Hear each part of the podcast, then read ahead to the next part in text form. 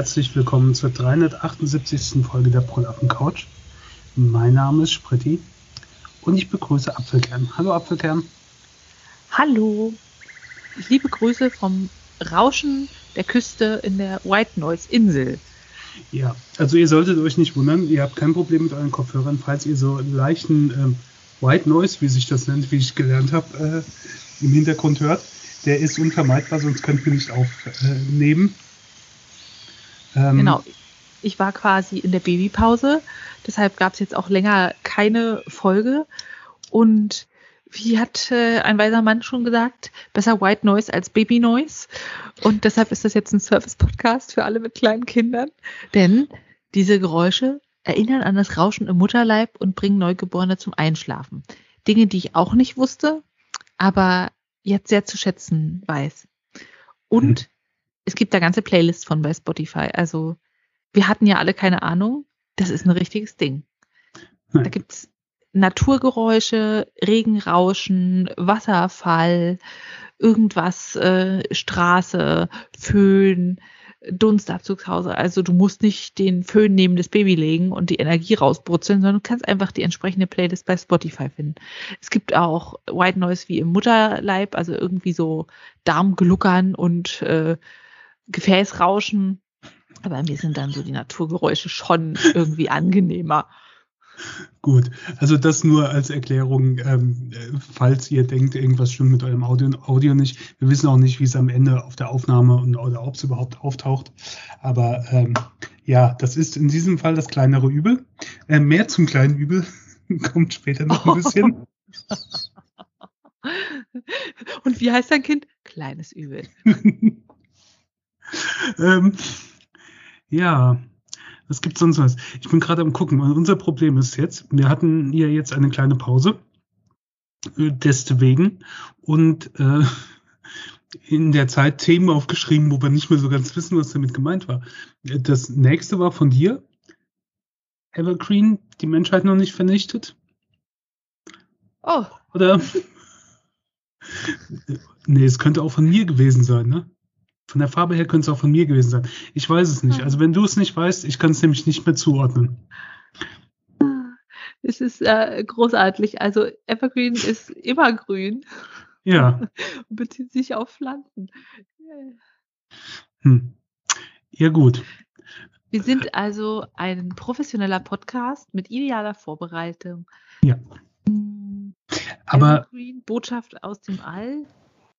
Alien-Hacker könnten die Menschheit? Keine Ahnung mehr. Das, das Schiff hieß auch Evergreen, deswegen war ich irritiert, aber das war ja, ist ja schon länger her, dass das Thema war. Ähm, dann kommen wir zu was anderem, äh, immer noch aktuellen. Und zwar dem, dem Krieg in der Ukraine. Also das soll eigentlich nicht das Thema sein. Aber ich habe einen Podcast, Podcast gehört, Podcast gehört, und zwar UKW äh, von Tim Pritloff in der Folge 96, die ist aus dem April, also schon ein bisschen älter. Ich bin jetzt erst drüber gekommen, über eine Empfehlung, bei einer Empfehlung und so weiter und so fort. Ähm, da hat er ein längeres Gespräch mit Enno Lenze. Enno Lenze ist ein Fotograf, der in dem Fall dann ähm, als Kriegsfotograf in der Ukraine unterwegs war und so ein bisschen von der Vorgehensweise da ähm, ja, erzählt, wie er da, äh, wie, wie das da so um sich geht.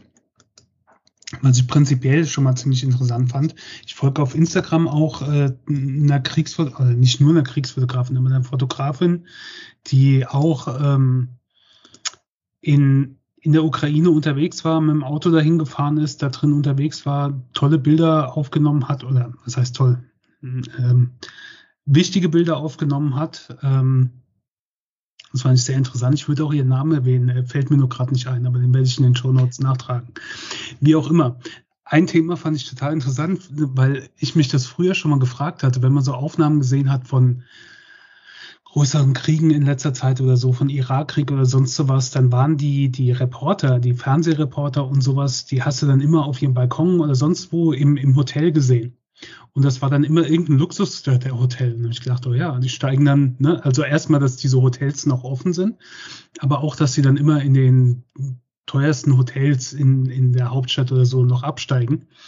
Und ähm, der hat jetzt im Podcast so den Hintergrund dazu erzählt. Also zum einen, diese Hotels sind dann auch dafür vorbereitet. Das heißt, diese ganzen großen Sender von äh, BBC, CNN, aber auch Bild und sowas, RTL, die steigen also erstmal in diesen Hotels ab. Da kannst du natürlich nicht so einfach ein Hotel buchen, aber die haben die Zimmer quasi frei. Also sie kommen dann dahin und das ist dann so ein bisschen für die Medien reserviert.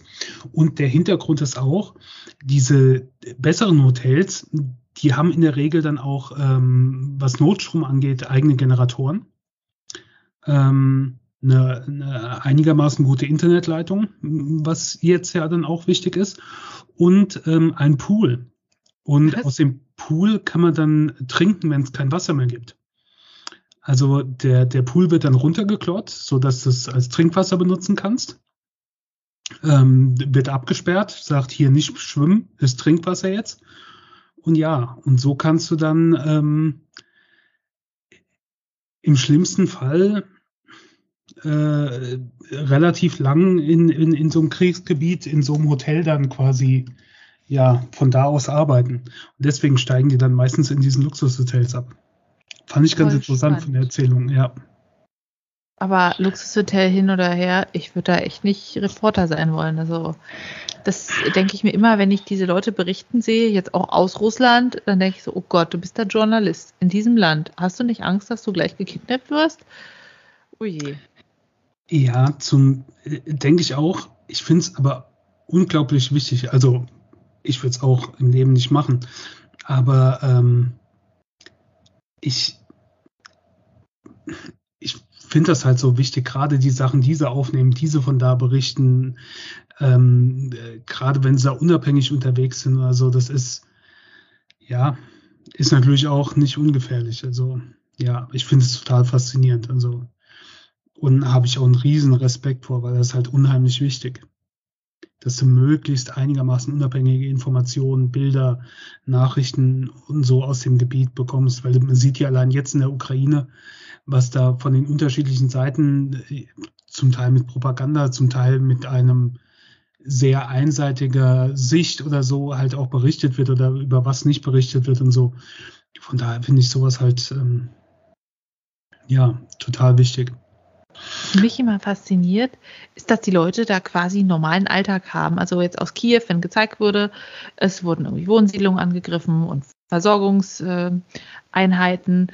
Und während des Angriffs waren die Leute auf dem Weg zur Arbeit. Und dann gibt es irgendwie so Szenen aus der Stadt und die Leute sind im U-Bahn-Kanal und dann wird irgendwas gezeigt mit der Familie und die waren gerade dabei, Frühstück zu machen, bevor es in die Schule geht. Und dann denke ich so, wow, da ist Krieg und die versuchen trotzdem irgendwie den Alltag aufrechtzuerhalten und die Kinder in die Schule zu schicken und so weiter. Aber klar, wenn die ganzen Leute nicht mehr arbeiten gehen, die zum Beispiel bei der Feuerwehr sind, beim medizinischen Personal, irgendwas mit Transport, Energieversorgung, Müllabfuhr und so weiter, da wird ja eh nichts mehr funktionieren. Aber die, diese Vorstellung, dass sie an der Normalität festhalten, obwohl ihr Leben ringsherum gerade kaputt geht, finde ich total beeindruckend und auch stark von diesen Menschen. Ja, nee. Aber also, ja, finde ich auch. Ich habe es jetzt äh, auch äh, live noch geschafft, im Hintergrund zu recherchieren. Johanna Maria Fritz ist das, der, die, die unter anderem, ich glaube, bei Agentur Ostkreuz ist und so weiter. Ähm, ich verlinke den Instagram-Account von ihr mal. Also sie macht nicht nur Kriegsfotografie, aber die war halt auch in der Ukraine unterwegs. Und ich habe beim Spiegel, glaube ich, einen Artikel gelesen, wie sie mit einer Kollegin mit dem Auto extra, weißt du, so ein Golf oder so beklebt mit Presse und dann sind sie halt los in die Ukraine und da unterwegs gewesen. Ähm, fand ich sehr interessant. Ja. ja. Ähm, interessant ist ja auch so das Leben mit einem Neugeborenen, habe ich mir ja. sagen lassen. Ja, es erinnert mich auch an ein äh, Kriegsgebiet hier. Überall liegen Spucktücher rum, manche schon äh, verwundet, andere völlig ertränkt. Dann gibt es noch ein paar frische, die sich im Schrank aufhalten. Aber es, äh, trotz, trotz allem eine wesentlich schönere Form von Krieg. Ähm, das stimmt. Ja. Das stimmt. Nee, also es ist von einem Tag aufs andere, auf den anderen alles anders. Und es ist total faszinierend, was so ein kleiner Mensch alles schon kann. Also dieses sich melden und trinken und äh, grundlegende Körperfunktion und was er alles nicht kann und was man alles übernehmen muss. Und ich glaube, das Allerschlimmste ist, dass man nicht kommunizieren kann. Dass das Baby einfach immer nur weint und man nicht weiß, okay, was ist es denn jetzt? Sitzt der Pups quer? Musst du rülpsen? Liegst du unbequem? Willst du Aufmerksamkeit? Hast du Hunger? Oh, das ist echt wild. Ja, und man hat ja immer so die Leute im Freundeskreis, die schon Kinder haben und die schicken dann immer Babyfotos oder erzählen von ihrem Kind. Man denkt, ja, komm, hier auch mal ein anderes Thema. Aber ich muss sagen, so ein Kind ist wirklich eine Beschäftigung rund um die Uhr. Wer hätte es gedacht, ne? Jedenfalls, wir arbeiten uns ein. Äh, man kriegt ja auch so ein Baby nach Hause, drei Tage nach Geburt, ohne Bedienungseinleitung. Ich denke so, jedes hochkomplexe Gerät oder auch nicht so komplex, also kann ja nur ein Wasserkocher sein, kriegst du mit einer Bedienungsanleitung. Und dann kommt da so ein neuer Mensch, wo du richtig versauen kannst. Und da gibt es keine Anleitung. Puh, die haben aber ein Vertrauen. Und das Jugendamt hat auch noch nicht geklingelt. Ist schon interessant. Die haben bestimmt den Weg noch nicht gefunden. Anders kann ich mir das nicht erklären. Wobei mir ja faire Seite, äh, äh, Weise sagen muss, es gibt ja ganze Betriebsanleitungen in so einem Buchgeschäft oder so. Also äh, gibt ja sehr, sehr viele ähm, Bücher und Ratgeber und alle, die es äh, am besten wissen. Ja, aber vielleicht muss, ja, naja, jetzt macht ihr so diese Erfahrungen auch mal. Ja, äh, Betriebsanleitung für Babys, das habe ich auch. Dieses Oje, ich wachse ist ein Klassiker, wo es um die Entwicklungssprünge des Babys geht und dass es dann sich weiterentwickelt und von einem Tag auf den anderen ändert sich alles im Gehirn und so weiter des Babys und das kann die Routinen total durcheinander werfen und das äh, ist dann unruhig und so weiter. Und ich habe äh, noch ein anderes Buch von einem Kinderarzt, das heißt Babyjahre, da geht es halt auch so um die Entwicklung und Erziehung. Und je mehr man liest, desto mehr findet man auch Widersprüche und fragt sich, was soll ich überhaupt machen? Kann ich überhaupt alles richtig machen? Nee, kann ich nicht. Oh Gott. Aber ich muss sagen, es, Mäuschen ist jetzt knapp vier Wochen. Äh, man hat irgendwann so eine Grundidee. Allerdings gibt es wirklich so Tage, wo ich denke, wow, das war super gut. Jetzt haben wir rausgefunden, wie dieses Kind funktioniert. Und am nächsten Tag ist alles anders. Ich denke mir da auch, also gut, ich sage jetzt aus der Sicht, der äh, ne, nicht so ein Ding hier rumliegen hat. Ähm, es gibt ja jetzt schon seit ein paar Generationen, also so neu sind Neugeborene ja nicht. Und irgendwie ist es schon immer irgendwie gut gegangen. Also irgendwie scheint das ja, scheint man das ja hinzubekommen, ne? Also man denkt, wir haben dieses bloß hinbekommen, aber sie haben es halt hinbekommen. Und ähm, so werdet ihr das auch hinbekommen oder bekommt es auch hin. Ich denke schon. Also die absoluten Must-Haves für Babys sind Spucktücher, habe ich ja schon gesagt. Mhm. Wir haben hier Neugeborenes, was jede Menge Milch wieder raussprudelt. Äh, ich sage schon immer mein kleiner Sauermilchbrunnen. äh, genau, Spucktücher, nicht zu wenig, weil die Hälfte davon ist dreckig oder in der Wäsche. Und ja, genau, eine energiesparende Waschmaschine. Dann die Federwiege. Ich weiß nicht, hast du schon mal von der Federwiege gehört? Ähm, nein, ich habe jetzt gedacht, es wären so, weißt du, so eine Spiralfeder oben, eine unten und dann ist es so dazwischen irgendwie gespannt. Aber das ist wie so eine Art Gestell oder sowas, ne, wo die, wo es dann dranhängt oder so. Genau, also es ist letztendlich eine selbst rhythmisch schaukelnde Babyaufbewahrungsvorrichtung. es ist wie so eine kleine Hängematte, die an Federn hängt und die kann man entweder in so einem Gestell anbammeln. Wir haben jetzt eine Variante für einen Türrahmen.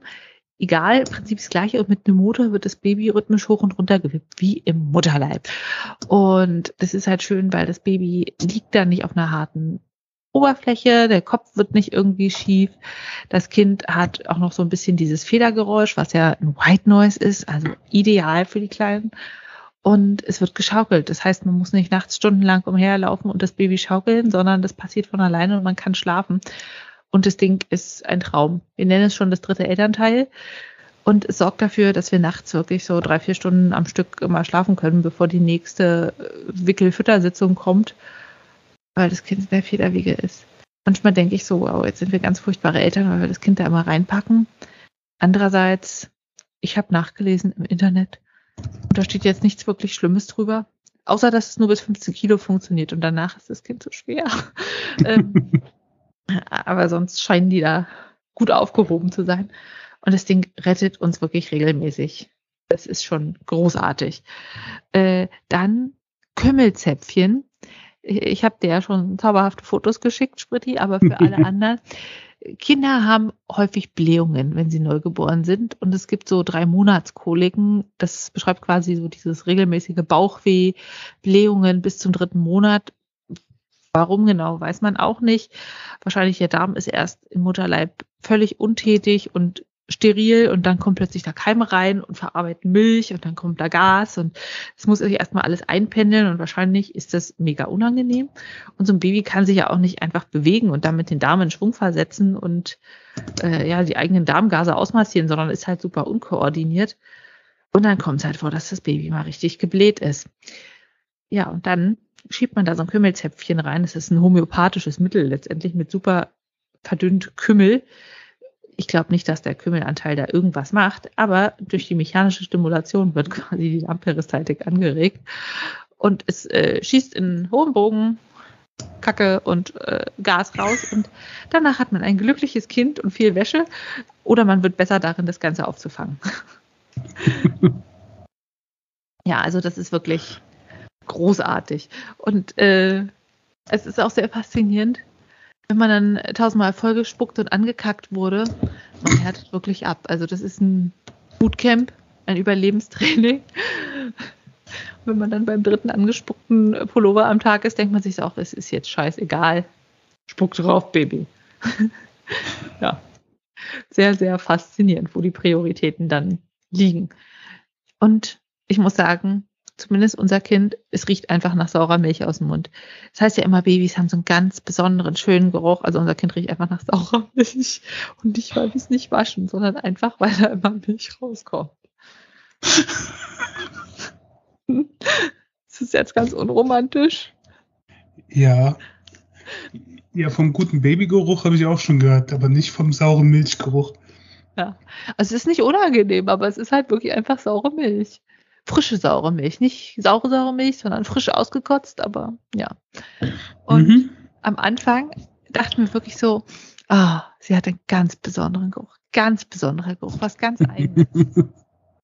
und dann haben wir jetzt erstmal Winde gewechselt und dachten, okay, so riecht einfach Babykacke.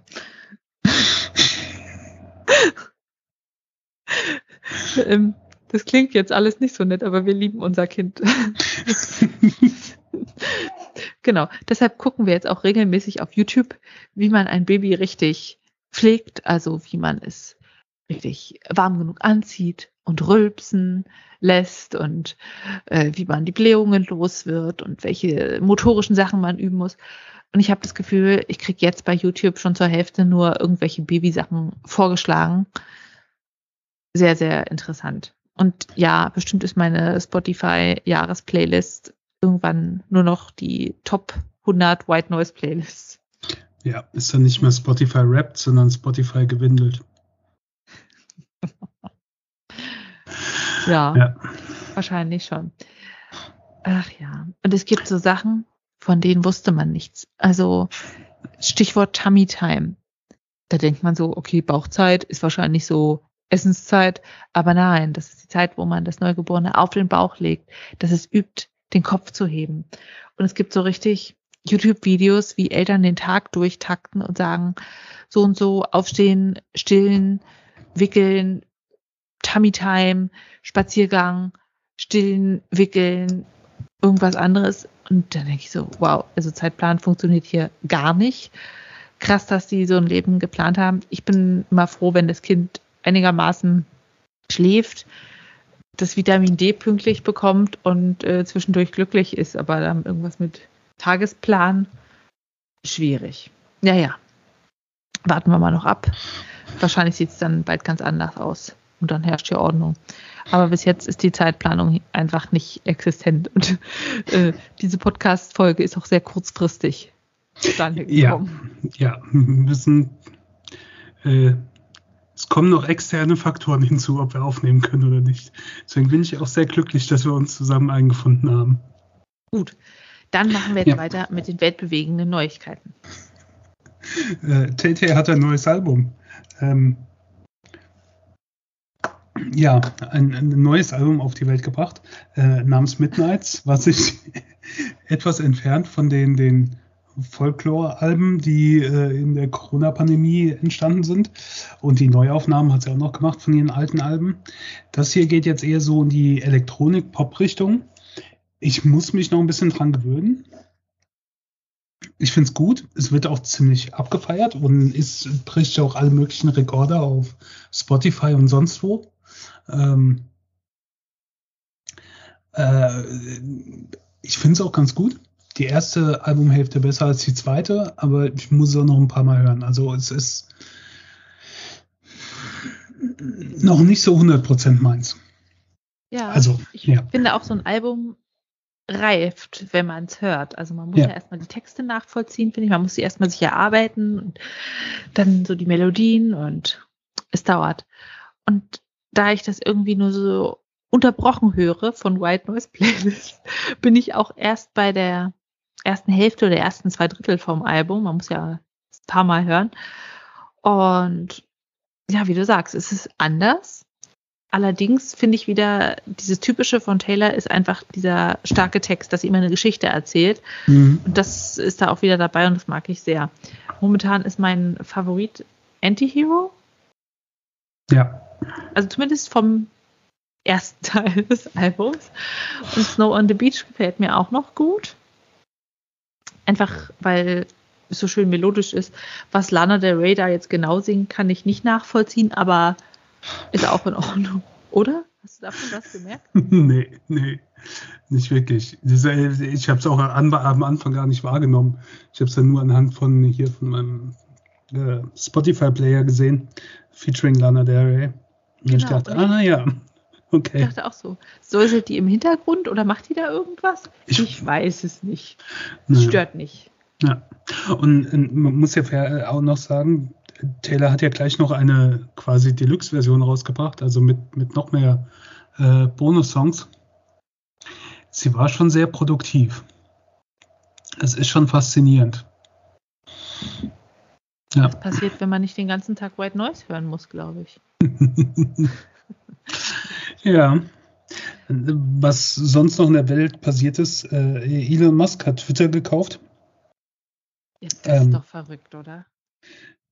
ja, ich weiß nicht. Also, dass diese ganzen Millionäre sich alle ihre, ihre Medienimperien dann kaufen müssen, ne? von Robert Murdoch angefangen äh, zu, zu der, die die Huffington Post dann gegründet hat. Jeff Bezos hat sich die Washington Post gekauft und äh, Elon Musk kauft sich jetzt Twitter und ich weiß nicht, Elon Musk ist mir so unsympathisch. Äh, ich habe das zum Anlass genommen, um meinen Twitter-Account zu löschen. Also ich habe mir mein äh, mein ihr äh, Backup quasi schicken lassen, meine, meine äh, Daten. Und dann habe ich gedacht, äh, jetzt äh, lösche ich mal. Jetzt muss man aber auch fairerweise sagen, ich war jetzt nicht mehr wirklich so großartig aktiv. Also ich war schon lang bei Twitter. Ich weiß nicht. Ziemlich lang. Also ich war relativ früh bei Twitter. Ähm, aber die letzte Zeit habe ich halt auch nichts mehr geschrieben. Das war die, die, die ganze Twitter-Blase, egal welche Blase, es geht mir so auf, also finde ich so furchtbar, wie sich da so alles aufbläht und, und auch dieses Pseudo-Witzige von allen möglichen, von äh, irgendwelchen Firmenaccounts oder so, wo hinten dran irgend so ein Schreiber schlecht bezahlt hockt, der dann irgendwelche Witze machen soll, um mir zu erklären, dass hier, was weiß ich, Kentucky Fried Chicken lustige Tweets schreibt oder so. Das ist alles so ich weiß nicht. Also es ist mir nicht schwer gefallen. Ich habe es nicht mehr großartig genutzt. Da habe ich gedacht, naja, komm, löschte. Und was ich im Zuge dessen dann auch gemacht habe, äh, meinen Facebook-Account gelöscht. Weil auch den habe ich nicht genutzt. Also meine Inhalte habe ich eh schon gelöscht zum Großteil. Und ich kann, wo ich in den letzten zwei, drei Jahren auf Facebook war, kann ich an einer Hand locker abzählen. Ähm, also ich habe das überhaupt nicht mehr genutzt. Von daher ist mir auch das nicht schwer gefallen. Äh, natürlich Instagram nutze ich noch, von daher bin ich auch da noch bei Facebook und WhatsApp auch noch, aber okay, ist auch da noch ein bisschen was anderes. Ja. Ja, dann habe ich jetzt also gar keine Freunde mehr bei Facebook, so ungefähr. oh nein, oh nein. Ich gucke da halt wirklich nur rein, um zu gucken, was andere Leute machen und selber da irgendwie aktiv sein null. Und ich glaube, da haben wir auch schon ein paar Mal drüber gesprochen. Ich überlege eigentlich seit Jahren, lösche ich das? Ja, wir, wir haben. So, man könnte ja nochmal Kontakt aufnehmen wollen. Ja. Wir haben da bestimmt schon zwei, dreimal äh, äh im Podcast drüber gesprochen und ich, auch, ich nutze auch gar nicht mehr. Also wo ich es noch intensiv benutzt habe, das ist schon ewig her, das war noch zur Zeit vom Studium. Dann, weil da gab es dann auch noch, das war bei dir ja, glaube ich, auch so, so, so Studiengruppen oder sonst sowas, wo drüber teilweise kommuniziert wurde, später noch ein bisschen beim Football. Und dann hat das aufgehört. Ich habe auch wirklich mit niemandem mehr über Facebook kommuniziert. Die, mit denen ich kommuniziert habe, habe ich über irgendwelche andere Wege kommuniziert. Uh, wo ich jetzt in den letzten drei, vier Jahren dann niemand gesucht habe, wüsste, glaube ich auch nicht, dass ich jetzt dann nochmal jemand suchen würde, um auf Facebook dann zu schreiben. Und auch früher war es teilweise so, da musstest du auf Facebook sein, um manche Inhalte zu bekommen. Und das ist mir jetzt in letzter Zeit nicht mehr so gegangen, dass da irgendwas gewesen wäre, wo ich gesagt hätte, oh, deswegen muss ich auf Facebook sein, damit ich das mitbekomme oder so. Also, das ist mir jetzt nicht sonderlich schwer gefallen.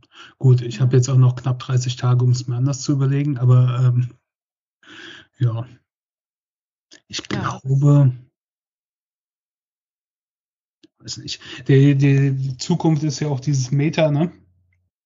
Weil Meta, da gibt es ja jetzt auch Beine. Deshalb äh, ist es die Zukunft. Die sind zwar nicht so lebensecht in der Funktion, habe ich gehört, sondern wirken eher noch so ein bisschen unbeholfen und steif. Aber zumindest sind die Mii-Figuren damit nicht mehr ganz so abgehackt. Also, ich bin ja wirklich eigentlich gespannt, ob die da aufs richtige Pferd setzen oder ob das in die Hose geht. Also prinzipiell sollst du ja quasi virtuell in dieser Welt zum Beispiel arbeiten, Meetings abhalten und sowas. Und das kann ich mir für einen gewissen Kreis vorstellen. Aber ich weiß nicht, ob das wirklich so auf die breite Masse funktionieren wird.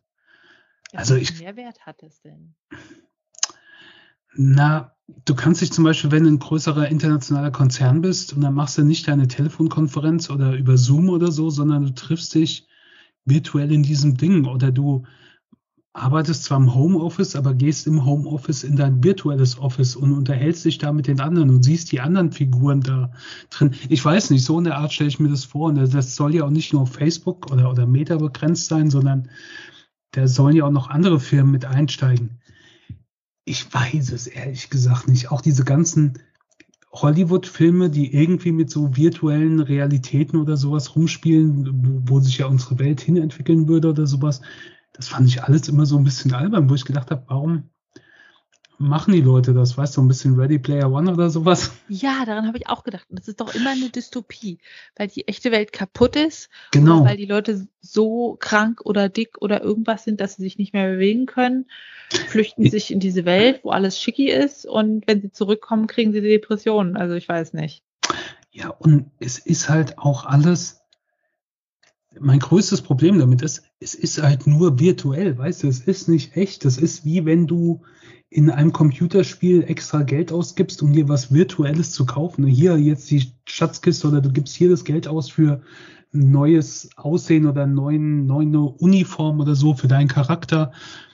Oh, ich meine, da hast du ja nichts in der echten Welt von. Das ist ja nur in diesem, das ist so, ich weiß nicht. Aber es kann auch wirklich sein, dass das halt ähm, dann so ein Generationenunterschied ist. Ne? Also zum Beispiel meine Eltern könnten nichts mit Twitter anfangen und vielleicht kann ich nichts mehr damit anfangen.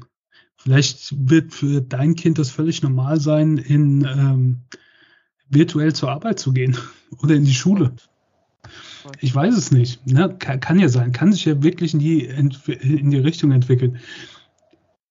Der, der Schelm in mir hätte natürlich nichts dagegen, wenn Facebook das voll gegen jemand fährt und das ja. total nach hinten losgeht. Da kann ich mich nur anschließen und die Vorstellung, dass dann die Kinder irgendwie dann nur noch virtuell hingehen. Ich meine, der Vorteil ist, Hand, Mund, Fuß und Dellwarzen und alles äh, an Kinderseuchen bleibt dir wahrscheinlich erspart. Aber der Nachteil, die lernen ja irgendwie nie soziale Interaktion und irgendwie sich normal bewegen und es klingt einfach ganz traurig, als wären die Kinder dann in diesem digitalen Universum eingesperrt. Ich finde auch jetzt mit Baby da ist man sehr fokussiert auf das, was real passiert mit dem Baby und das hat was. Ja, ich, mir ist der Vorteil von diesem Ganzen noch nicht so ersichtlich.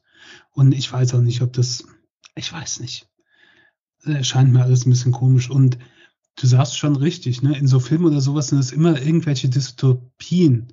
Ich finde ja gerade das Schöne, wo man sich jetzt, alles, wo man sich nicht irgendwie virtuell oder sonst irgendwie auskoppeln muss von der realen Welt, ist eigentlich das Schöne. Das sollte man irgendwie so genießen. Also. Dass man mal echt im Moment lebt und nicht auf der Suche ist nach dem nächsten geilen Tweet. Ja. Ja, keine Ahnung. Tweet. Twitter ist tatsächlich eine Sache, da gucke ich noch gerne rein. Es gibt einfach ein paar Quellen, machen mir Spaß. Also es gibt äh, viele Ärzte, die da aktiv sind. Einerseits über Bela Ich nicht verstanden. Bela Fahrenrott. Ach so, sag doch gleich Gott.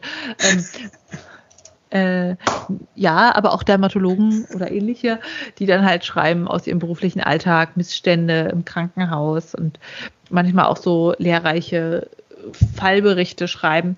Das gucke ich mir ziemlich gerne an. Dann eBay Kleinanzeigen hat wirklich lustige Tweets. Lese ich auch gerne. Was mich total nervt, irgendwie 90 Prozent der angezeigten Dinge gehören nicht zu Leuten, die ich abonniert habe. Warum? Ja, das ist, das ist ja auch diese, dieses Schlimme bei Instagram. Dieses, keine Ahnung, das interessiert mich nicht. Das ist nicht mal, das, also wenn zwischendrin mal Werbung auftaucht, stört mich nicht. Aber dieses, gut, ich bin nicht mehr so oft bei Twitter, aber wenn ich das mal aufgemacht habe, habe ich gedacht, wie folge ich den Leuten? Nee, das bekommst du angezeigt, weil derjenige, dem du folgst, dem wiederum folgt oder irgendwie so. Ich gedacht, ja, aber dann würde ich demjenigen ja folgen. Also du hast ja früher auch neue Leute zum Folgen entdeckt. Ich brauche die nicht alle zu sehen. Es hat schon seinen Grund, warum ich die vielleicht nicht sehen will. Und wenn ich sie halt verpasse, dann verpasse ich sie halt. Aber ja, äh, bin ich auf deiner Seite. Das ist. Ja. Jeder denkt, es wüsste, was ich will.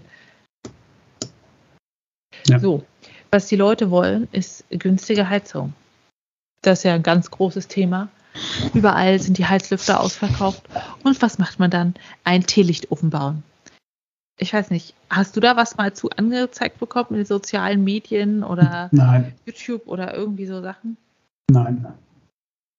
Hm was auch immer ich geklickt habe, ich habe plötzlich total viel Teelichtofenzeug gesehen bei Google Discover, bei YouTube, Twitter. Wie baue ich einen Teelichtofen?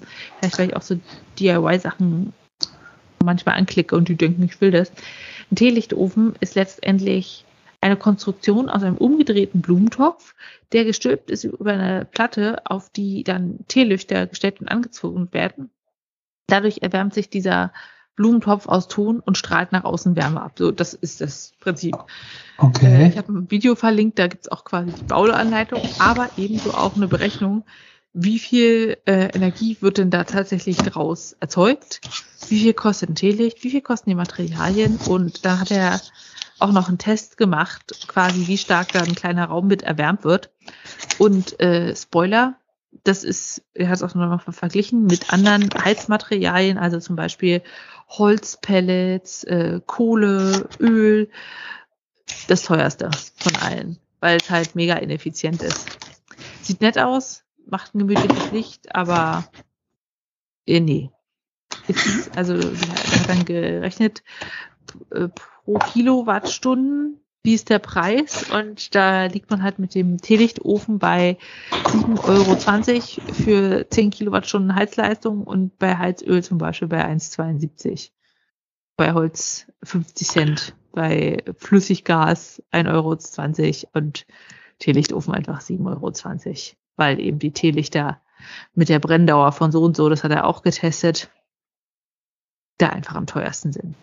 Jo, falls irgendwer von euch auf die Idee kommen sollte, sich so ein Teil zu basteln zu Weihnachten. Okay. Rechnet sich nicht. Fand ich mega spannend. Ist ein äh, 14-minütiges Video.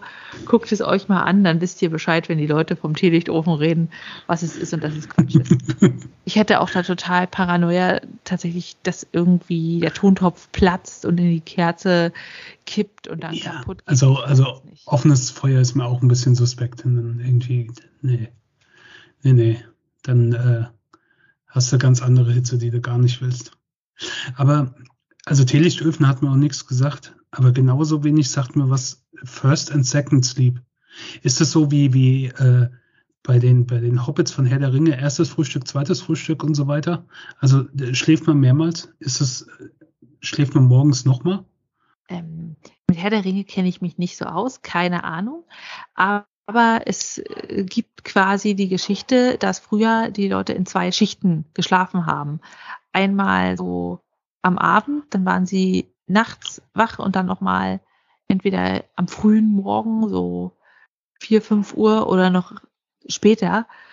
Und äh, ich habe davon noch nie gehört. Ich habe letztendlich ein YouTube-Video gesehen von einem Sportler, der gesagt hat, der probiert es einfach mal aus, schaut, ob er dann nachts produktiver ist. Und letztendlich war sein Fazit, die Schlafqualität, er hat es mit einer Fitnessuhr getrackt, leidet gar nicht, hatte sogar erfolgreicheren oder erholsameren Schlaf. Nur diese Nachtzeit äh, nutzen, um dann irgendwie Holz zu hacken oder ein Video zu schneiden, war ihm so ein bisschen seltsam. Ja, und scheinbar war das im Mittelalter Ding. Zumindest gibt es Verweise in bestimmten äh, Romanen, dass es eben diesen ersten und zweiten Schlaf gibt. Und ich dachte so, ich habe davon noch nie gehört. Was ist das? Und warum redet da keiner drüber? Völlig verrückt. Und jetzt mit Baby, muss ich ja sagen, ist der Schlaf auch fragmentiert und man hat den ersten und zweiten und dritten Schlaf und den, ich breche mal kurz zusammen, Schlaf. äh, ne? Und äh, die Wachzeiten sind natürlich nicht vergleichbar, dass man jetzt mehrere Stunden wach sind, sondern es ist nur so ein, wir machen das Baby fertig und sobald es schläft, schlafen wir auch wieder.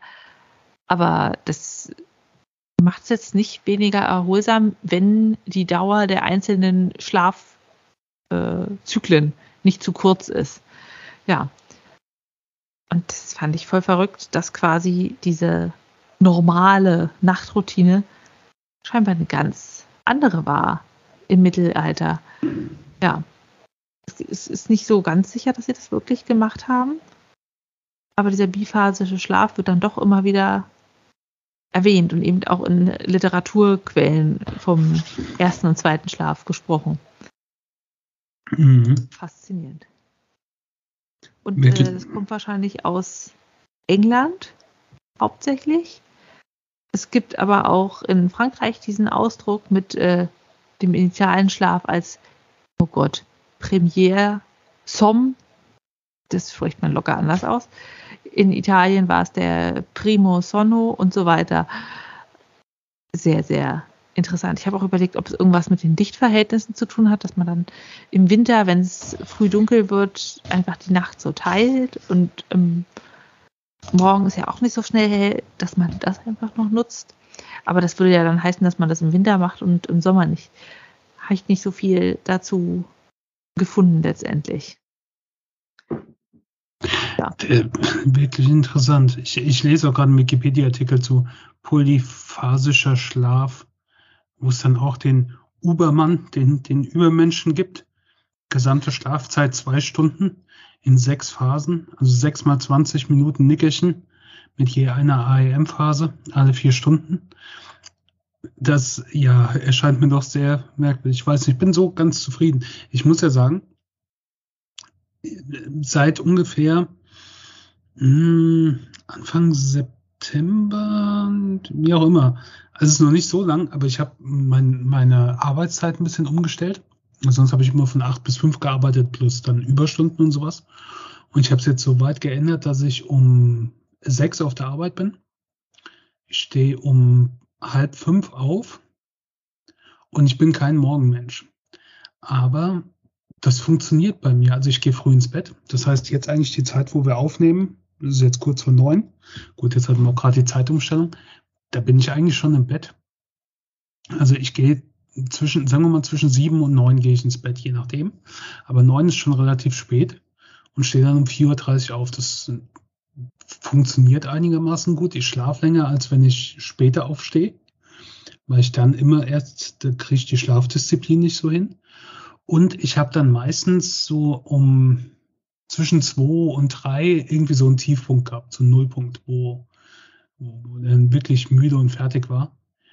Und das habe ich jetzt nicht. Bin wirklich in der Zeit dann produktiv von sechs fange ich an zu arbeiten, um drei mache ich Feierabend, wenn ich keine Überstunden mache. Das funktioniert wirklich gut. Also ja, hat vor allen Dingen auch noch den Vorteil gehabt, dass man äh, noch im Hellen jetzt äh, Feierabend macht. Ist ja voll beneidenswert, dass du deine Arbeitszeiten so einteilen kannst. Ja. Ja, bietet sich aktuell in meinem Aufgabengebiet an, macht jetzt nicht so viel aus. Also, dass ich so da ein bisschen flexibel sein kann. Zumindest hat noch niemand was dagegen gesagt. Also vor ja. einem Monat hätte ich gesagt, äh, ich habe einen Tagesrhythmus. Ja, gut. Momentan ist es, äh, was auch immer das Baby will. Du hast ja so einen kleinen Schlafterroristen. Wobei ich sagen muss, es ist voll okay für Nächte mit einem Neugeborenen. Also wir haben es immer so jetzt gemacht, 22 Uhr geht ins Bett, dann ist sie auch Knülle. Wobei ich jetzt gelernt habe, Babys dürfen nicht übermüden. Wenn die übermüdet sind, dann können die gar nicht mehr einschlafen und schlagen sich selber. Also überhaupt so ein Ding, dass die sich selber schlagen und dadurch aufwecken. Wie bekloppt ist das denn? Ähm, ja, und deshalb macht man zum Beispiel auch sowas wie Pucken, Babys eng einwickeln, dass sie wie im Mutterleib, in der engen Gebärmutter, nicht um sich schlagen können. Und äh, dann schlafen die auch schöner. Jedenfalls, wir bringen sie eben, habe ich ja schon gesagt, so 22 Uhr ins Bett. Und dann schläft sie drei bis vier Stunden, wickeln, füttern. Gleiche Schlafdauer nochmal, wickeln, füttern und dann nochmal zwei Stunden schlafen. Das ist, ist solide. Mal gucken, wie lange die Freude anhält und äh, die neue Phase beginnt. Man weiß ja nie letztendlich bei so einem Baby. Aber ja. da muss ich sagen, kann ich mich nicht beschweren. Wenn haben wir immer tagsüber eher das Problem, dass sie nicht zur Ruhe kommt und äh, uns wach hält. Aber nachts geht. Na. Bin ich sehr dankbar für. Also andersrum wäre es schwieriger erträglich. Da bräuchte ich auch wahrscheinlich den First und Second Sleep. ja. Ja. Na, dann genießt das mal, wenn es so funktioniert. Ähm, ich habe die Babypause ja äh, genutzt, weil ich ja niemand hatte, der mich dann wachgehalten hat oder, oder beschäftigt hat und habe äh, sehr viel Serien geguckt und, und so weiter und so fort. Ähm, zum Teil auch schon wieder vergessen, was ich geguckt habe. Über ein paar wollte ich doch reden. Und ich fange mit einer an, die noch läuft. Ich bin kein großer Star Wars-Fan. Also, äh, keine Ahnung. Also die alten Filme, ja, die habe ich mal geguckt und die finde ich auch okay. Die neuen Filme habe ich gar nicht alle komplett geguckt, also die zweite und die dritte Trilogie.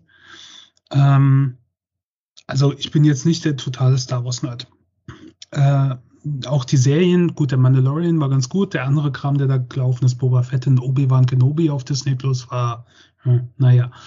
Jetzt gibt es eine andere Serie, die heißt Andor und ähm, erzählt die Geschichte unter anderem von Cassian Andor. Den könnte man kennen. Es gab mal einen Kinofilm namens Rogue One, der ja auch nicht so toll war. Der wurde von ziemlich vielen abgefeiert. Ich habe nie verstanden, warum, weil er war eigentlich war er irrelevant, wie auch immer. Auf jeden Fall Luke Skywalker in diesem alten Film in den 70ern zerstört den Todesstern, weil äh, eine Schwachstelle da eingebaut wurde. Und ähm, Rogue One erzählt die Geschichte, wie die Rebellen diese Schwachstelle herausgefunden haben und diese Pläne übermittelt haben. Und eine Figur, die da drin auftaucht, ist Cassian Andor, gespielt von Diego Luna. Und die Serie Andor erzählt jetzt quasi die Vorgeschichte wiederum zu, zu Rogue One. Also wir äh, begleiten Cassian Andor, wie er quasi zu den Rebellen dazustößt. Am Anfang ist er so ein ja, Dieb, Betrüger, Einbrecher, der Dinge klaut und dann klaut er auf einmal was für jemand von den Rebellen und dann wird er für eine Mission da rekrutiert und ähm, es ist unglaublich spannend. Also es ist erstmal gibt es keine äh, Space-Zauberer, die irgendwie mit der Macht was rummachen. Das sind alles oder zum Großteil normale Menschen. Du guckst hinter die Kulissen, hinter die Kulissen von einem Gefängnis, hinter die Kulissen von wie die Bürokratie von dem Imperium funktioniert, was total langweilig klingt, aber ich finde es total spannend. Die Serie nimmt sich Zeit, die ist total gut geschrieben, die, die zeigt manche Dinge, ohne es zu sagen. Ich finde es ja immer so furchtbar, wenn da so, so eine, wenn dir jemand was sagen muss. wenn du es auch zeigen könntest. Und das macht die Serie total gut. Die Schauspieler sind spannend, die Geschichte ist spannend. Ich bin total investiert in diese Charaktere, obwohl ich zumindest bei Cassian Andor weiß, wie es mit ihm ausgeht, weil man, wenn man Rogue One gesehen hat. Ähm, man sieht auch Mon Mothma, die in späteren Filmen auftaucht als Anführerin der Rebellion. Und total spannend, gut geschrieben, also wirklich fantastisch, auch für jemand, der jetzt kein großer Star Wars-Fan ist, aber Science Fiction ganz gerne mag. Das macht wirklich Spaß von diesem, von diesem Star Wars. Weil das Problem, was Star Wars, glaube ich, hat, ist ja, eigentlich ist es ein Riesenuniversum, wo man total viele Geschichten erzählen könnte. Aber die sind immer so eingeengt auf nur so einen ganz kleinen Teil ein, zwei Familien, die auftauchen, bestimmte Namen, die auftauchen müssen. Vor allen Dingen dieser Fanservice geht mir auf den Nerv da, was weiß ich. Da müssen zum Beispiel äh, Rogue One taucht am Ende Darth Vader auf. Der hätte da überhaupt nicht auftauchen müssen, aber er ist da aufgetaucht, damit die Fans sich freuen, dass sie Darth Vader sehen. Und ähm, ja, keine Ahnung, so haben sie auch die neueren Filme kaputt gemacht. Aber ich wollte auf jeden Fall sagen, also wer ein bisschen Star Wars mag oder sowas und sich vielleicht abgeschreckt war oder kein Interesse hatte, Andor lohnt sich wirklich. Ist fantastisch geschrieben, ist spannend geschrieben, die Charaktere sind toll, die, das, das, ganze Setting und dieses, ich mag das so, wenn es, man sieht hinter diese Kulissen, man sieht den Alltag teilweise. Es gibt in The Mandalorian irgendeine Folge, wo unser Hauptcharakter mit so einem Spacebus quasi irgendwo hinfliegen muss. Und allein das, diese, diesen Hintergrund zu sehen, wie, wie dieses öffentliche Personennahverkehr im, in der Zukunft aussieht, fand ich total interessant. Das war, war super und sowas gibt es da drin halt auch. Also das ist sehr cool, sehr cool gemacht. Ähm, das immer noch nicht erfunden haben, ey. Ja. Also ist auch noch nicht fertig, ist jetzt, glaube Folge 6 oder 7 auf Disney Plus und, und ähm, aber nee, wirklich gut gemacht, wirklich spannend geschrieben. Ähm, Deswegen auch noch keine Noten, aber ich vermute mal, es wird, würde sehr viele Bananen geben. Ich kann ja nur mal kurz sagen, falls wir das nächste Mal aufnehmen, wird die Serie durch sein oder die erste Staffel, wie ich sie fand. Ähm, durchwachsen fand ich Rings of Power. Ähm, und da sind wir jetzt wieder bei den Hobbits. Nee, da, da gibt es noch keine Hobbits. Äh, Rings of Power ist die Amazon ähm, Herr der Ringe-Serie. Da haben sich so ziemlich alle einen riesigen äh, Wettstreit ge, äh, ähm, geboten um die Rechte an der Serie. Also Netflix wollte die, in HBO und äh, alle möglichen Streamer und sowas. Amazon hat es am letzten, am Ende bekommen. Die teuerste Serie aller Zeiten angeblich. Ähm, was auch so eins der Haupt, äh, wenn man es immer gehört hat, ah, das ist die teuerste Serie, die teuerste Serie. Ja, äh, ich meine, Geld kauft jetzt nicht unbedingt Qualität, zwangsläufig ich kenne auch den Hintergrund von den Rechten nicht. Also die haben für manche Dinge Rechte, aber manche Dinge dürfen sie nicht verwenden. Ähm, ist aber auch egal. Ich bin jetzt nicht der große Herr der Ringe-Nerd, obwohl ich jetzt einsteige. Ich habe mir Herr der Ringe und Hobbit als Buch nochmal gekauft. Ich habe die äh, Filme nochmal gesehen und ich mag diese Welt eigentlich. Ich finde es total spannend. Allein, ich meine, was, was Tolkien für, für eine Welt da geschaffen hat, für, für eine Geschichte dieser Welt, das ist halt schon unfassbar. Ähm, die Kinofilme, die wahrscheinlich jeder kennt, ähm, die spielen am Ende des dritten Zeitalters, also die, mit denen endet das dritte Zeitalter. Und diese Serie jetzt spielt im zweiten Zeitalter. Das heißt, das spielt weit vor den Kinofilmen, ähm, vor der Geschichte vom Hobbit und vor der Geschichte von Herr der Ringe. Da gibt's Anhaltspunkte zu, aber kein fertiges Buch. Also Teile davon tauchen im Silmarillion aus, aber das ist alles so fragmentiert. Das ist nie fertig erzählt worden von Tolkien. Das heißt, da kann man auch ein bisschen was ja, rein interpretieren oder, oder draus machen. Und das macht diese Serie ja auch. Äh, wir begleiten diverse Charaktere, die man auch äh, später aus den Filmen kennt, wie Galadriel oder Elrond. Ähm, also die, die Elben, die leben ja sehr lange. Ähm, wir begleiten Zwerge, ähm, Menschen und die Vorgänger der Hobbits, die äh, Haarfüßler. Ähm, das klingt richtig wie so eine botanische Einordnung. Die Hobbits sind die Haarfüßler. ja. Ähm, wir lernen die Numenora kennen. Das sind äh, Menschen, die auf einer Insel leben und länger leben als andere Insel. Also auch das ist so, das geht so ein bisschen in die Atlantis-Richtung. Ähm, ja, also erstmal finde ich es total spannend, in diese Welt einzutauchen. Und wie gesagt, ich kenne mich da nicht so aus. Ich habe mittlerweile jede Menge, weil mir YouTube das dann empfohlen hat, so über die Geschichte da gelernt. Und es ist halt schon richtig, richtig toll und interessant, die ganze Mythologie und sowas Tolkien da geschaffen hat. Ähm, aber ich gehe da relativ neutral dran. Also ich habe die, ich kenne das alles nicht so und deswegen habe ich mir die Geschichte erzählen lassen. Es gibt halt viele Nerds, die sich da total auskennen, die sagen, ja, aber das ist nicht so und Galadriel darf nicht so kriegerisch sein oder sonst sowas. Ähm, Im Prinzip leben wir in einer Welt, wo man denkt, das Böse ist quasi ausgemerzt aber wir haben ein paar Elben, darunter Galadriel, die glaubt, ähm, Sauron ist noch irgendwo, das Böse ist noch irgendwo, die, die, die Orks sind noch irgendwo und äh, müssen beseitigt werden. Und natürlich stellt sich das als richtig raus. Und wir begleiten dann unterschiedliche Charaktere durch die Welt, bei den, bei den Zwergen, bei den Elben, bei den Menschen. Ähm, und diese ganze erste Staffel erzählt quasi ja, die Vorgeschichte, bevor irgendwas großartig losgeht. Wir wissen, Sauron taucht da auf. Wir wissen aber nicht, wer ist Sauron, weil Sauron kann auch die Gestalten wandeln und sowas. Ähm, es gibt andere Böse, die wir auch nicht unbedingt kennen. Es gibt Leute, ja, so, so ein paar Rätsel da drin ich finde die Welt spannend. Ich finde die Welt auch, also die gefällt mir besser als zum Beispiel Game of Thrones, wo es, was ja jetzt parallel gelaufen ist, ne? Dance of Dragons und Rings of Power. Ähm, wobei ich halt denke, Game of Thrones ist so ein bisschen, das ist eigentlich nicht wirklich Fantasy, das ist eher so House of Cards, nur halt in einem Mittelalter-Setting. Weißt du, das ist so politisch, ja, das ist, ist nicht negativ gemeint, aber das ist halt so politische Intrige und, und Machtspiele und sonst sowas. Während äh, jetzt Rings of Power ist halt hier mit, mit Zwergen und, und äh, gut, die anderen haben auch Drachen, aber ähm, Drachen und Monster und Orks und sonst sowas. Das ist halt mehr Fantasy für mich. Ähm, äh, Dance of Dragons habe ich auch nicht komplett gesehen ist mit Sicherheit auch interessant, aber mir gefällt diese Welt von Herr der Ringe eigentlich besser. Und ich habe mich da wirklich gut gefühlt. Aber es sind so ein paar Sachen drin, die nennen wir es mal ein bisschen holprig. Wo man so denkt, ja, hm, ich weiß nicht. Also dafür, für das Geld, was sie da reingesteckt haben,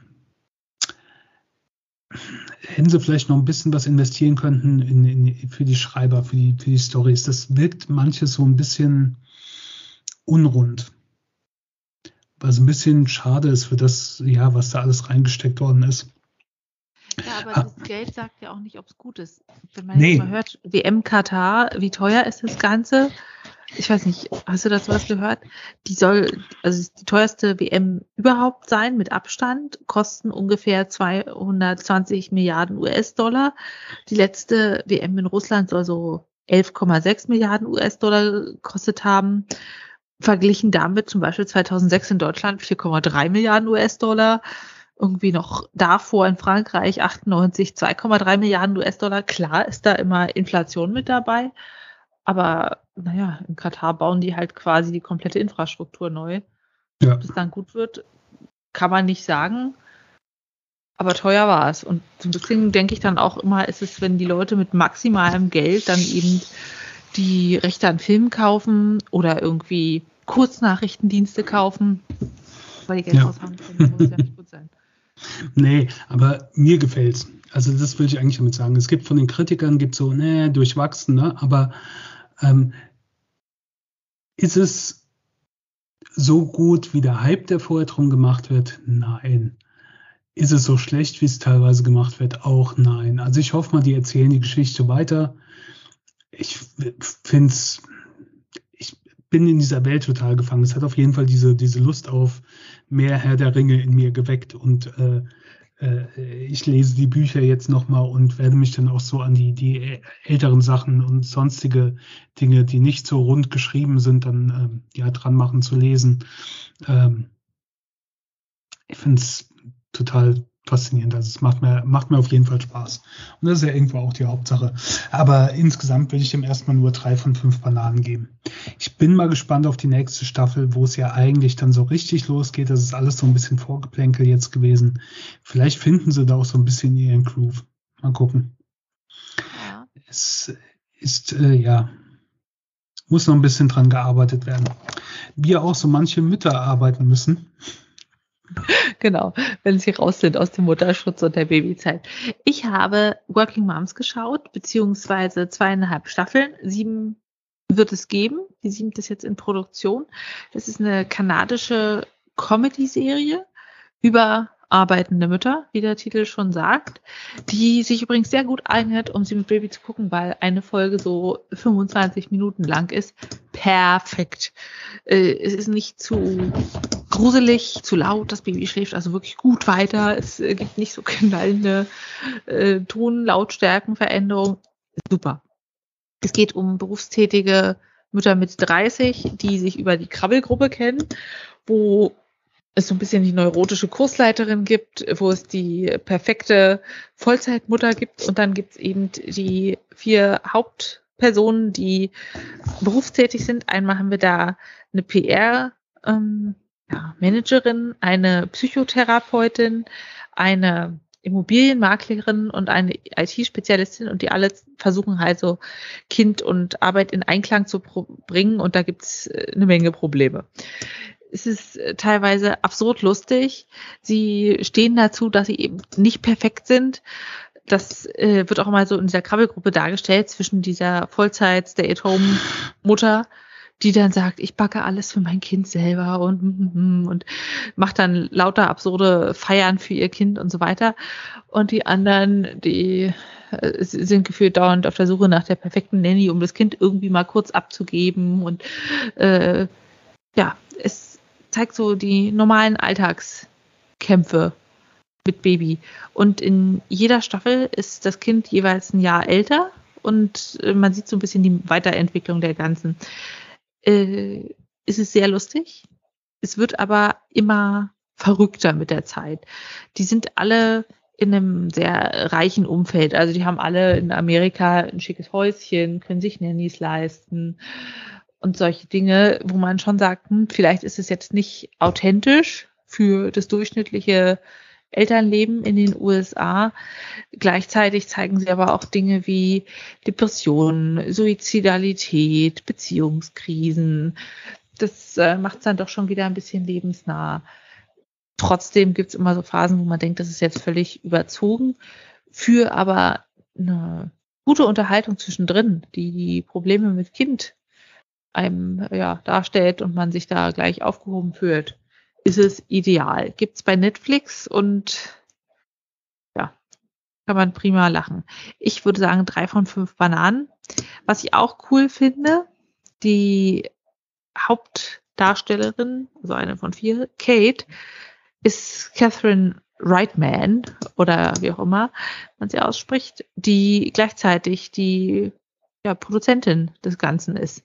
Und die ist tatsächlich auch ihr Ehemann, im echten Leben ist ihr Ehemann in der Serie. Und äh, der ist eben so mit beteiligt an der Entwicklung des Ganzen. Fand ich einfach cool. Ja. Ja, dann habe ich noch zum Abschluss äh, eine Serie, wo eigentlich nichts zum Lachen ist. Ähm, die heißt Die schwarzen Schmetterlinge, läuft auf Netflix, hat äh, sechs Folgen. Ist eine Staffel, ähm, lief jetzt auch im September bei in der Arte Mediathek. Vielleicht kann man es da irgendwo auch noch abrufen. Ich habe es auf jeden Fall auf Netflix gesehen. Ähm, Im Original heißt sie Les Papillons Noirs. Ist eine französische Serie aus diesem Jahr. Und äh, ist eine Originalserie, also ist jetzt keine Verfilmung oder sowas. Und ich fand die Prämisse, also diesen kurzen Text bei Netflix, ich bin so alles Mögliche durchgegangen, was gucke ich, keine Ahnung. Ich hatte irgendwie so Lust, so ein bisschen irgendwas Krimi, Krimi, Krimi, Krimi Thriller. Und ähm, habe dann diesen Kurztext gesehen und habe gedacht, das klingt irgendwie interessant. Und ähm, der, die Prämisse ist, wir begleiten ein, ähm, äh, ein Autor, der immer ein sehr erfolgreichen, äh, sehr erfolgreiches Buch geschrieben hat, ähm, namens Adrien, Adrien Winkler. Und der hat so ein bisschen eine Schreibblockade, also er hat nichts äh, Gutes drauf. Und dann gibt es ja, dass du quasi auch so normale Menschen dann einen Autor quasi mieten können, die dann ihre Lebensgeschichte aufschreiben. Mhm. Und ähm, da bekommt er von einem Albert Desidero ähm, diesen Auftrag und fährt zu dem hin und hat dann so das erste Gespräch und der erzählt aus seinem Leben, wie er als Jugendlicher ähm, ja, die Liebe seines Lebens namens Solange in seinem Dorf kennengelernt hat. Und dann, ohne zu viel zu verraten, aber ähm, die waren als junges, verliebtes Paar am Strand und haben da äh, so zwei junge Amerikaner, Brüder kennengelernt. Und ähm, der eine von den beiden hat die Solange dann äh, bedrängt und wollte sie äh, vergewaltigen woraufhin sie ihn umgebracht hat und ähm, er, äh, der Albert, hat äh, den anderen Bruder dann umgebracht, weil der ja ein Zeuge davon war. Und daraus entwickelt sich dann, ja, werden die beiden zu Serienmördern. Also Story sie, wie ein Taylor Swift Song, oder? Ja, sie fahren dann zusammen immer jedes Jahr, also sie, sie eröffnen einen Friseurladen zusammen und fahren immer einmal im Jahr zusammen in Urlaub. Irgendwo hin, immer irgendwo anders hin. Sie verführt irgendeinen Mann und ähm, er kommt dann zur Hilfe und bringt ihn um. Ja. Gute und davon erzählte, von den unterschiedlichen Morden, wie sich das entwickelt hat, warum die beiden nicht mehr zusammen sind, wieso sie sich getrennt haben und ähm, ja, und äh,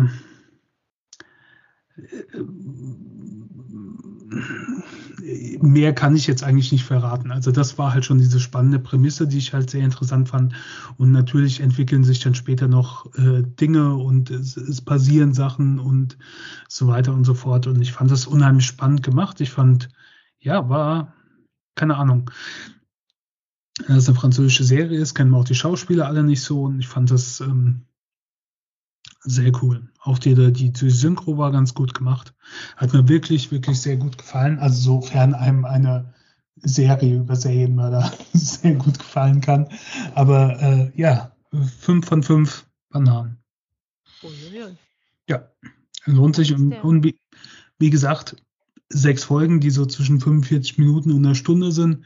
Also man hat die Serie relativ schnell durch und dann ist es auch abgeschlossen Ende. Also ja. Und es kommt keine neue Staffel. Äh, also die Handlung ist abgeschlossen. Ich wüsste jetzt nicht, was da noch kommen sollte. Kann ich mir nicht vorstellen. Ja. Gut. Klingt toll. Obstkorb dann, ist leer. Dann hätten wir eine, eine Folge hinbekommen. Hurra! Das wird gleich mal Watch Later, die, äh, wie, wie man so sagt. Ja. Die schwarzen Schmetterlinge. Ja.